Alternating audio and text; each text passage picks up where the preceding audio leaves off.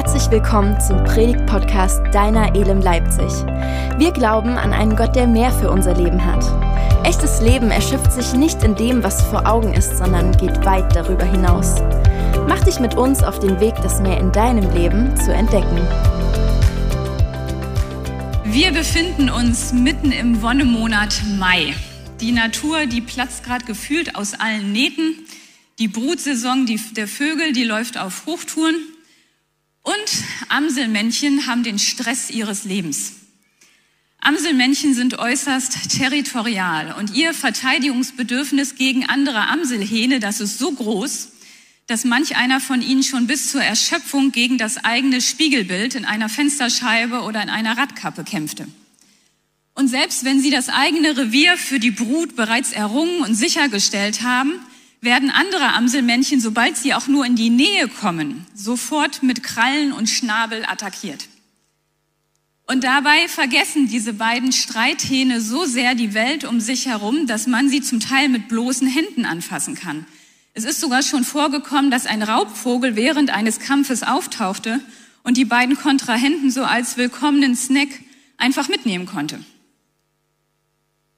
Manche Kämpfe die lohnen sich nicht, weil es nichts oder nichts mehr zu gewinnen gibt.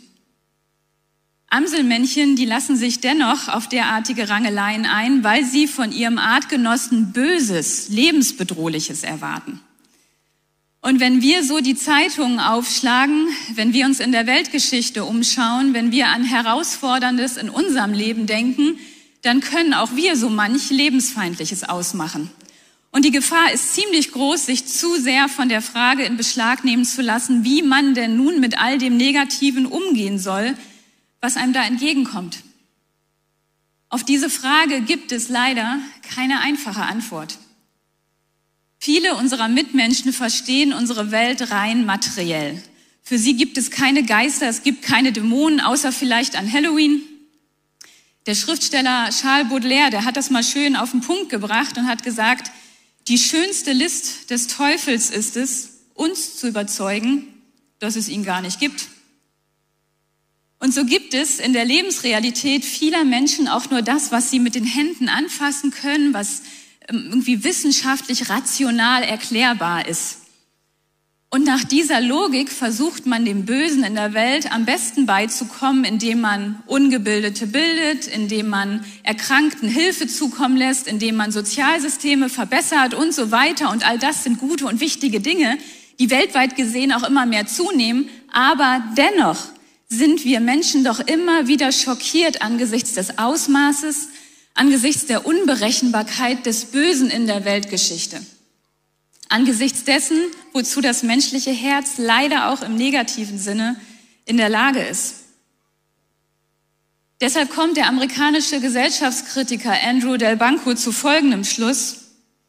In unserer Kultur hat sich eine Kluft aufgetan zwischen der Offensichtlichkeit des Bösen und unseren intellektuellen Ressourcen dafür, damit überhaupt umzugehen. Die Bibel kann diese Kluft überbrücken. Sie hat eine Erklärung für das, was wir in der Weltgeschichte beobachten, was wir persönlich erfahren. Und sie sieht die Ursache für das Bösen wie folgt in Epheser 6, Vers 12. Denn unser Kampf richtet sich nicht gegen Wesen von Fleisch und Blut, sondern gegen die Mächte und Gewalten der Finsternis, die über die Erde herrschen, gegen das Heer der Geister in der unsichtbaren Welt, die hinter allem Bösen stehen.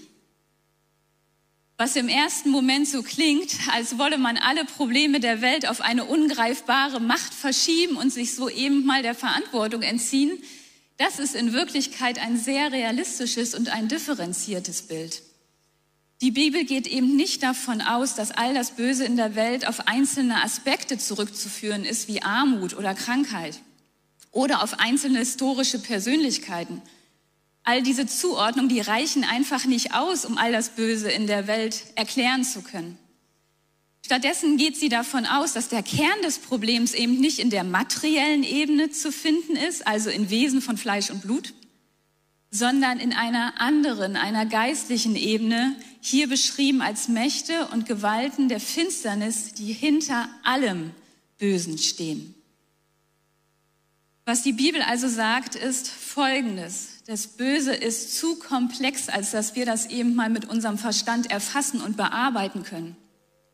Und es lässt sich nicht dingfest machen. Es taucht sowohl im Menschen auf als auch außerhalb von ihm. Die Grundlage unserer Predigtserie Augenöffner, das sind Worte von Jesus aus Johannes 16, in denen er das Kommen des Heiligen Geistes ankündigt und seine Aufgaben beschreibt. Wir haben den Text jetzt schon öfter gelesen, ich will ihn gern wiederholen. Vers 8. Und wenn er kommt, der Heilige Geist, wird er der Welt die Augen auftun über die Sünde und über die Gerechtigkeit und über das Gericht. Über die Sünde, dass sie nicht an mich glauben über die Gerechtigkeit, dass ich zum Vater gehe und ihr mich hinfort nicht seht, über das Gericht, dass der Fürst dieser Welt gerichtet ist.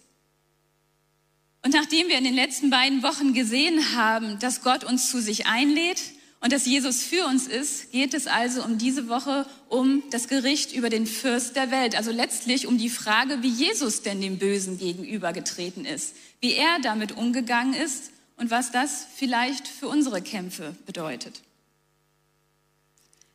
Bereits im Markus-Evangelium gibt es eine Szene, die einen Vorgeschmack darauf gibt, auf die Zeit nach Himmelfahrt, also wenn Jesus nicht mehr als Mensch bei seinen Jüngern sein wird. Und äh, Jesus war da unterwegs mit drei von seinen Jüngern, kommt zurück zu den anderen und an der Stelle steigen wir mal ein. Markus 9, Vers 14. Bei ihrer Rückkehr fanden sie die anderen Jünger zusammen mit einigen Schriftgelehrten mitten in einer großen Volksmenge. Die Schriftgelehrten hatten die Jünger in ein Streitgespräch verwickelt. Sobald sie Jesus sahen, liefen sie ihm aufgeregt entgegen und begrüßten ihn. Worüber streitet ihr euch mit meinen Jüngern? fragte er sie.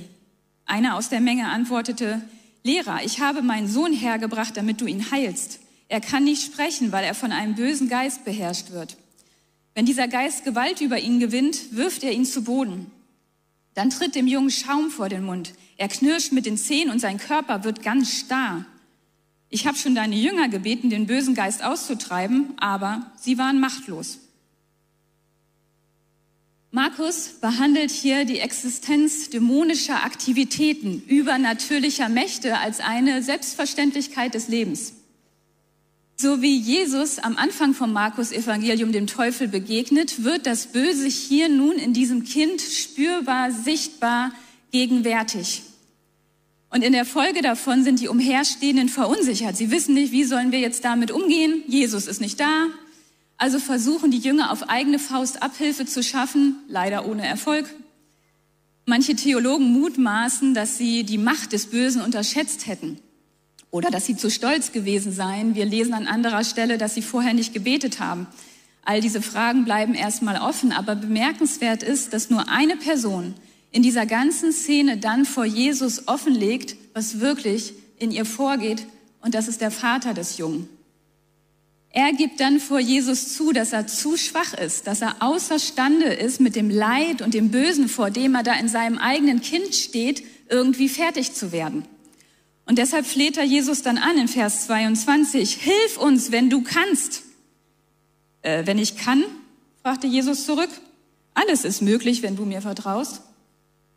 Verzweifelt rief der Mann, ich vertraue dir ja, hilf mir doch, meinen Unglauben zu überwinden. Und mit anderen Worten, ich will ja gerne glauben, aber ich habe solche Angst, ich habe Panik, ich habe keine Ahnung, wie hieraus noch irgendwas Gutes entstehen soll. Aber wenn es eine Person gibt, von der ich noch irgendwas erwarte, dann bist du das Jesus. Und dann heilt Jesus in der Folge diesen Jungen. Der hätte ja auch ganz anders reagieren können, so als Sohn Gottes. Er hätte auch sagen können, ey, hör mal, du weißt wohl nicht, wen du hier vor dir hast. Ich bin die Herrlichkeit Gottes in Person. Geh du erstmal nach Hause, reinige dein Herz, bekenne all deine Sünden, überwinde all deine Zweifel und dann kannst du mal zu mir kommen und mich fragen. Aber das macht Jesus nicht. Stattdessen reagiert er mit Heilung, mit einem Wunder auf die aufrichtige Hingabe dieses Mannes. Und darum glaube ich, ein erster Gedanke, den wir heute festhalten können, ist, wir können und wir müssen dem Bösen nicht losgelöst von Gott begegnen. Stattdessen dürfen wir uns in all unserer Menschlichkeit, in all unserer Begrenztheit, die ganz natürlich ist, in aller Offenheit in aller Verletzlichkeit an Jesus wenden in so einer Situation. Im Jahr 2010 wurde ein Junge namens Mirko entführt und ermordet. Er war zehn Jahre alt. Und bestimmt erinnern sich einige von uns noch an die Schlagzeilen von damals. Die Suche nach ihm, die dauerte 150 Tage. Das war die größte Fahndungsaktion in der Bundesrepublik. Und vor dem Gerichtssaal forderten dann einige Prozessbeobachter die Todesstrafe für den Mörder. Aber das, was wirklich weltweit Schlagzeilen gemacht hat, das war die Haltung der Eltern von Mirko. Der Vater, der schrieb damals, wir empfinden keinen Hass, wir beten für den Täter. Und die Mutter ergänzte, wir wollen nicht, dass das Böse noch einmal triumphiert. Und deshalb haben wir dem Täter ganz bewusst vergeben. Die Frankfurter Allgemeine Zeitung, die zeigte sich beispielsweise davon tief beeindruckt und führte diese Haltung zurück auf Gebet, auf Hingabe an Jesus. Sie schrieb, am Verhalten der Eltern zeige sich das Gebet nicht, wie Atheisten es glauben machen wollen, als Flucht vor Wirklichkeit, sondern als die einzig angemessene Haltung in so einer Situation. Jesus wird bald nach dieser Szene mit dem Vater und dem Kind ans Kreuz gehen und dem Bösen in Person, dem Teufel, gegenübertreten. Und bei seiner Kreuzigung verdunkelt sich um die Mittagszeit der Himmel. Und so eine Finsternis mitten am Tag ist eigentlich immer ein Zeichen für Zorn, für Gericht Gottes. Bekanntestes Beispiel ist wahrscheinlich die neunte der Plagen über Ägypten. Und als sich also der Himmel verdunkelt bei Jesus Kreuzigung, ist das ein Zeichen dafür, dass ein Gerichtshandeln Gottes stattfindet. Aber es geht dann kein göttliches Strafgericht auf alle Menschen nieder, denn auf der Anklagebank sitzt eben nicht die ganze Menschheit, sondern der Einzige, der ohne Sünde gewesen ist, Jesus. Er sitzt dort für uns. An unserer Stelle wird er bestraft. Und einen Karfreitag lang, ein Kar-Samstag lang bis Ostersonntag sieht es für die Welt dann so aus, als hätte damit das Böse gewonnen. Aber tatsächlich kommt es in diesem ganzen Geschehen im selben Zug zum größten Wendepunkt in der Geschichte der Menschheit. Und auf diesen will der Heilige Geist heute unser Augenmerk unbedingt lesen, legen. Wir haben es gelesen, nämlich dass der Fürst dieser Welt gerichtet ist. Der Tod und die Wiederauferstehung von Jesus, die zeugen davon, dass nicht wir gerichtet worden sind, denn so lesen wir das in Johannes 3, Vers 17. Gott hat seinen Sohn nicht in die Welt gesandt, dass er die Welt richte, sondern dass die Welt durch ihn gerettet werde. Der Tod und die Wiederauferstehung von Jesus, die zeugen davon, dass der Fürst dieser Welt, der Teufel, gerichtet worden ist. Und das Wort für gerichtet hier ist wieder im juristischen Sinne zu verstehen. Das bedeutet, dort am Kreuz ist ein rechtskräftiges Urteil gefällt worden. Es ist in Kraft gesetzt worden. Wenn auch der sichtbare, der endgültige Vollzug, die Vollstreckung dieses Urteils noch nicht erfolgt ist. Dennoch lässt der Apostel Paulus in ziemlich deutlichen Worten spüren, dass dort am Kreuz das Böse demaskiert und von Jesus besiegt worden ist. Der schreibt an seine Gemeinde in Kolosser. Auf diese Weise wurden die Mächte und Gewalten entwaffnet und in ihrer Ohnmacht bloßgestellt, als Christus über sie am Kreuz triumphierte. Als die Kräfte der Finsternis sich am Kreuz also über Jesus entladen mit dem Ziel, ihn zu vernichten, gelingt ihnen damit letzten Endes nichts anderes, als sich selbst auszutilgen. Der Gedanke, den wir als zweites mitnehmen dürfen, lautet also, der eigentliche Kampf, der ist bereits entschieden. Und der Sieger heißt Jesus. Und der Heilige Geist will unbedingt, dass wir das immer wieder in den Blick nehmen. Und Achtung, ich glaube nicht, dass wir hier aufgefordert werden, alles zu verstehen, was dort am Kreuz passiert ist. Denn ist Jesus ans Kreuz gegangen, weil er uns so sehr liebt? Ist er ans Kreuz gegangen, um den Bösen zu besiegen? Ist er ans Kreuz gegangen, um unsere Gerechtigkeit wiederherzustellen, wie wir letzte Woche gehört haben? Ist er ans Kreuz gegangen wegen unserer Sünde, wie wir vorletzte Woche gehört haben? All das trifft zu und noch viel, viel mehr. Im Erlösungsgeschehen am Kreuz zeigt sich die Größe Gottes. Das ist zu groß, das ist zu komplex, das ist zu vielschichtig, als dass wir das mit unserem, Entschuldigung, vergleichsweise kleinen Verstand eben mal einfach so begreifen könnten. Und der Heilige Geist, der weiß das. Und darum will er uns gerade in unseren eigenen Kämpfen immer wieder daran erinnern, dass der Teufel verurteilt ist. Der Fürst dieser Welt. Und dieser Fürst, der ist in der Bibel platzmäßig gesehen eine Randfigur. Vielleicht sollte uns das auch im Umgang mit ihm zu denken geben. Die Informationen über ihn, die sind spärlich gesät. Ich habe gelesen, wenn man in einer Normalausgabe alle einschlägigen Verse addiert, dann kommt man so auf eine Seite von über 1000. Der taucht auf als Schlange beim Sündenfall, bei König äh, David, dann natürlich bei Hiob. Seine Aufgabe ist immer dieselbe, nämlich Menschen auf die Probe zu stellen. Satan ist hebräisch, bedeutet Widersacher, Ankläger. Im Neuen Testament finden wir ihn über 100 Mal. Dann ist auch vom Satan die Rede oder vom Diabolos, vom Verleumder, vom Verdreher. Jesus trifft auf ihn in der Wüste, eine Art Stresstest für Jesus, den er ohne jeden Zweifel besteht, im Gegensatz zu seinem Jünger Judas einige Zeit später.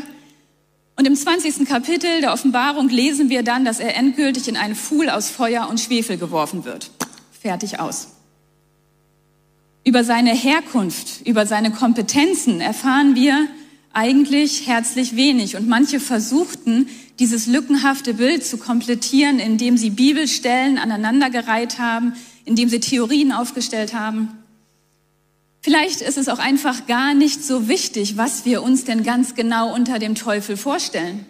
Man kann Epheser 4, 27 so lesen, da steht, gebt dem Teufel keinen Raum in eurem Leben. Mit anderen Worten, ey, beschäftigt euch mal mit was anderem, denn wir erinnern uns, um den Teufel hat Jesus sich ja schon persönlich gekümmert und darum dürfen wir unseren Blick auf Jesus wenden. Im Leben kommt es nicht auf das richtige Feindbild an, sondern auf das richtige Vorbild. Und diese Denke, die hat leider in der Spätantike im Mittelalter nicht so richtig funktioniert. Da hat die Figur des Teufels so richtig Karriere gemacht. Da wurde er gerade in den Kirchen zum Giganten aufgeblasen. Da wurde mit ihm gedroht. Da wuchsen ihm im Volksglauben Hörner und Hufe und Schwanz. Aber das ist nicht biblisch. Der Teufel ist kein Gegengott. Das ist kein ebenbürtiger Jesus-Rivale. Der Teufel kann noch nicht mal aus sich raus existieren. Thomas von Aquin hat das mal so schön festgehalten. Gutes ohne Böses kann es geben. Gott ohne Teufel. Halleluja. Böses ohne Gutes aber kann es nicht geben. Und so kann der Teufel nichts Eigenes hervorbringen. Er ist parasitär, der nimmt immer das, was da ist und versucht es zu verdrehen, durcheinander zu bringen, Unruhe zu stiften, Sand ins Getriebe zu streuen. Und so versucht er zum Beispiel auch uns im Unklaren darüber zu lassen, was Jesus eigentlich für uns getan hat und wie Jesus zu uns steht. Vor einigen Wochen unterhielt ich mich mit meiner Friseurin und wir kamen irgendwie, ich weiß nicht, wir kamen irgendwie darauf, dass ich im Straßenverkehr so die Tendenz habe, sobald ich irgendwo Polizei sehe, verfalle ich in Anspannung. Ich weiß nicht wieso, ich muss noch nicht mal was falsch gemacht haben. Mein eigener Bruder ist Polizist, wir verstehen uns sehr gut, aber irgendwie, irgendwie ist das so.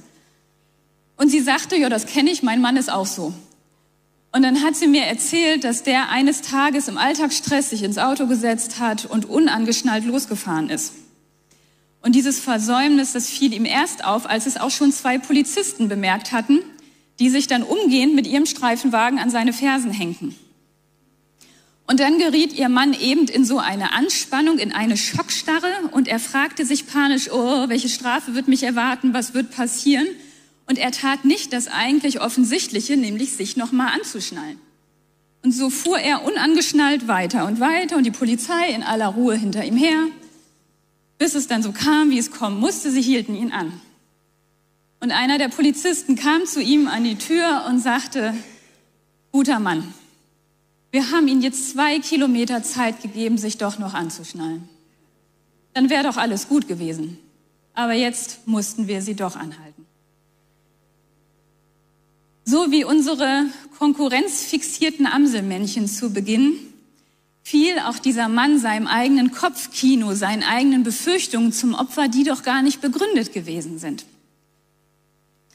Wir haben in dieser Predigtserie gesehen, dass Jesus für uns ans Kreuz gegangen ist und die Wiederherstellung, für die Wiederherstellung der Beziehung gesorgt hat mit Gott, dass wir das annehmen dürfen für unser Leben. Und dass er ans Kreuz gegangen ist und dort für uns gegen das Böse aufgestanden ist und es besiegt hat. Auch wenn die Welt sich das alles ein bisschen anders vorgestellt hat, wie das auszusehen hat, und auch wenn wir uns manchmal das Verschwinden des Bösen, die endgültige Verstreckung dieses Urteils sehr, sehr herbeisehen. Aber der Teufel, der will uns nun im Unklaren lassen. Der will uns glauben lassen, dass das all gar nicht so passiert ist und dass wir eben nicht aus dem leben können, was Jesus für uns getan hat, sondern dass wir weiter unter dem Prinzip des schonungslosen Aufrechnens leben, indem wir uns keine Fehler erlauben dürfen, indem wir Strafe erwarten müssen, indem wir von Gericht ausgehen müssen.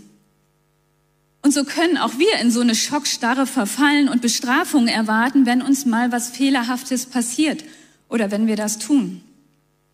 Aber die Wahrheit ist, die wir heute lesen, das Gericht liegt nicht auf uns, die Sache ist geklärt, das Gericht liegt auf dem Teufel. Und wenn wir Jesus für unser Leben annehmen, dann dürfen wir immer wieder unseren Blick auf ihn richten, dürfen immer wieder Vergebung von ihm in Anspruch nehmen. Als Jesus in der Wüste auf den Teufel trifft, beginnt dieser seine Rede an ihn immer wieder mit, wenn du Gottes Sohn bist. Als würde das zur Diskussion stehen. Dann nimmt der Teufel wieder das, was da ist, nämlich die enge Vater-Sohn-Beziehung und versucht sie zu verdrehen, versucht Unsicherheit hineinzustreuen.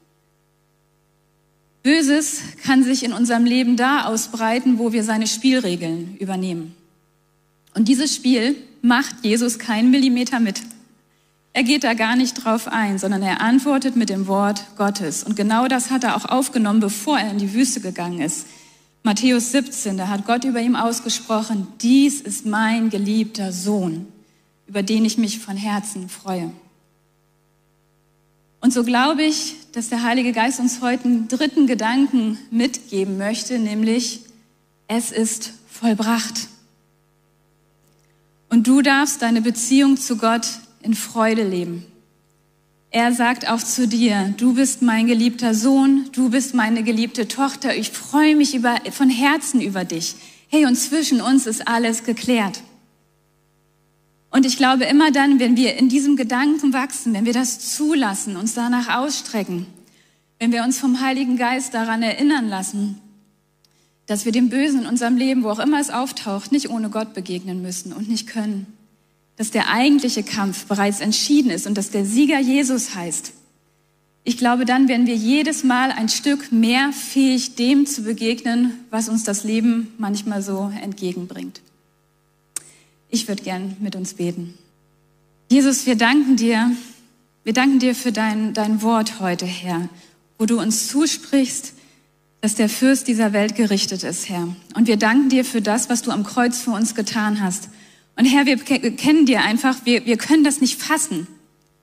Wir können das nicht alles auf einmal verstehen, aber wir danken dir, dass du uns da reinführst und dass du immer wieder Schwerpunkte setzt, Herr. Und das, was wir heute gehört haben, ist, dass wir nicht ausgeliefert sind, auch wenn sich das manchmal so anfühlt, Herr, und auch wenn wir echt überfordert sind mit manchen Dingen in unserem Leben oder um uns herum. Herr, wir danken dir, dass wir einfach mit dieser Überforderung zu dir kommen können dass wir dir einfach ausdrücken dürfen, Herr, das ist manchmal ganz schön gruselig, das versetzt uns in Angst und Schrecken, das versetzt uns auch in, in Ratlosigkeit. Aber Herr, du sagst uns heute, dass du an unserer Seite bist, dass du alles für uns getan hast, dass du das Böse besiegt hast, Herr, und dass die Geschichte gut ausgehen wird. Und Heiliger Geist, so bitte ich dich einfach, dass du uns festigst in diesem Gedanken, dass du uns mit diesem Gedanken auch in die nächste Woche gehen lässt und Herr, dass du uns stärkst in diesem Bewusstsein, dass wir wirklich deine geliebten Kinder sind. Wir hoffen, dass dir dieser Podcast gut getan hat. Und wir würden uns freuen, unter podcast.elem-leipzig.de von dir zu hören oder dich persönlich bei uns in der Elem kennenzulernen. Alle weiteren Infos zu unserer Kirche findest du auf unserer Website elem-leipzig.de.